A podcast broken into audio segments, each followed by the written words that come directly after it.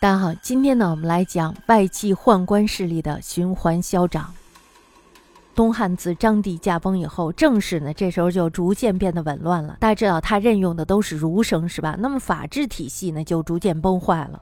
法治一旦崩坏的话，那么就意味着社会的紊乱。经历了和、商、安、顺、冲、至、桓、灵等这些皇帝统治者呢，始终都被两个问题纠缠着，不能自拔，直到这个帝国的灭亡。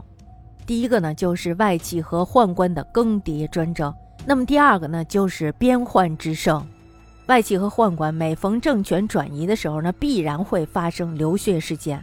他们这些人呢，因为他们有权有钱，所以呢，他们违法干纪，视刑点如无物，并且呢，造成了四个基础现象：第一个呢，就是政治的动荡不安；那么第二个呢，就是社会风气的浮华污乱。第三个呢，就是土地还有财富长期集中，以及农民破产，还有就是流人的大量产生，这是一个连锁反应，是吧？大家想，有权的人想要有钱是非常容易的。那么当权钱勾结的时候，法治体系自然会崩坏。所以说呢，长期以来在这种状态下，大家想一下，农民会怎么样？一定会破产。因为钱从哪儿来呀？钱它是不能够自己生钱的，他们只能从哪儿捞呀？就是从农民的手里，或者去挖国家的墙角。那么你挖国家的墙角是非常困难的，但是你从农民身上薅羊毛，那还不是容易的事儿吗？那么土地流失的农民，自然他就变成了流民。此时呢，有钱的人会更加的有钱，没钱的人呢就会破产，沦为流民，或者呢是卖身为婢，又或者呢是卖入青楼，沦为有钱人的玩具。那么这时候的社会风气呢，自然也会是浮华污乱、道德败坏。另外就是枪祸，枪祸使东汉的财政为之破产。大家知道打仗是要钱的呀，是吧？但是钱呢又都集中在那些大富豪的手里，富豪呢又不肯给国家，国家呢从农民手里又征不上多少税来。那么这时候东汉政府它会不会破产呀？肯定是会破产的，并且呢，因为长期对西北用兵，所以呢产生了不少的军阀。比如说像黄埔圭、张焕还有段颖这些人，尤其到灵帝还有献帝，凉州军阀董卓这时候就崛起了。大家知道这个董卓是吧？我们在《三国演义》里看到过他，是一个大胖子。这个人呢是飞扬跋扈，极其的嚣张。他视朝廷法度如无物，甚至呢视皇权如无物。人家有兵有权有钱，那么大家说一说，他为什么还要在乎这个东汉的皇帝呢？所以呢，汉帝国的命运终于断送在了董卓和他的胡汉兵团手中。东汉的皇帝呢，从何帝开始，大都都是幼小继位。大家知道，我们上次讲了是吧？为什么要幼小继位呢？不就是为了专权吗？不就是为了专制吗？并且呢，皇统屡绝，因此呢，皇位的继承多以外藩入继。就说什么呀？也就是说，他找的都是远亲。远亲谁们家有小孩就挑过来来继承这个皇位了。母后还有天子之间呢，缺乏骨肉亲情；外戚和皇帝之间也没有生旧感情。大家想，他和母后都没有亲情关系，他怎么还会和这些外戚有什么关系呢？所以说呢，这个小皇帝只是人家的傀儡而已。外戚扶他为皇帝，主要目的是什么呀？就是为了专政。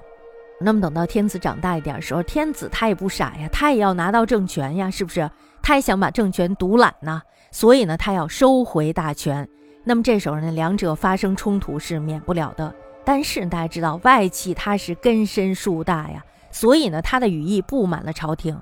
天子呢，如果想要把这个外戚除掉的话，他只能怎么样呀？只能和那些宦臣密谋于禁中，在他的宫闱之内和这些宦官和这些阉人来密谋，我该怎么拿到这个权利。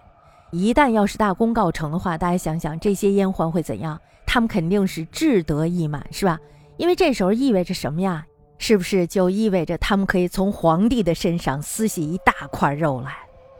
整个东汉中叶以后的政治呢，几乎就是一部皇权与外戚宦官循环消长的历史，非常痛苦的一个宫斗历史，是吧？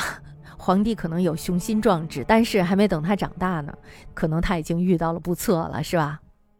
接下来呢，我们就来详细的说明一下。第一条呢，我们来说一下母后临朝。母后临朝呢，她不得不用她的父兄子弟以继心腹，因为她不能任用别人，任用别人她是信不过的呀。如果要是外戚想掌控大权的话，一定是会原力幼稚的孩童，以便控制。但是呢，外戚的权位常会因为母后的崩举或者是皇帝的变更而改变，每次变动呢，又必定会发生流血惨剧。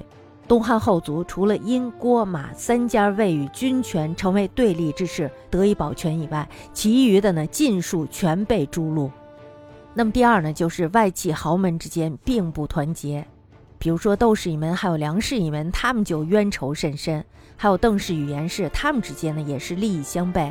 梁氏主政的时候呢，又压制其他的豪门，同时呢，大家知道外戚之盛常常会威胁到皇权的安危。从窦宪到横霸、顺、冲、至三朝的梁冀，这段时期呢，是皇权与外戚以及外戚内部相互冲突最激烈的时代。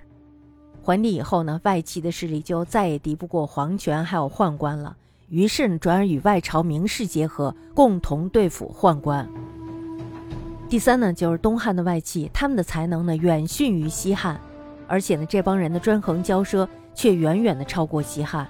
当然也不乏有名将，比如说像窦宪，但是窦宪他本身也是一个骄傲的人，在他打败了北匈奴单于的时候，窦宪耿炳遂登燕然山，去塞三千里，刻石勒功，继汉威德，令班固佐名。大家想，这个人很有本事，但是他也足够的骄横。另外呢，还有就是邓志为良辅，所以说呢，东汉外戚的光辉史并没有什么，可是呢，他们卑劣的事迹却比比皆是。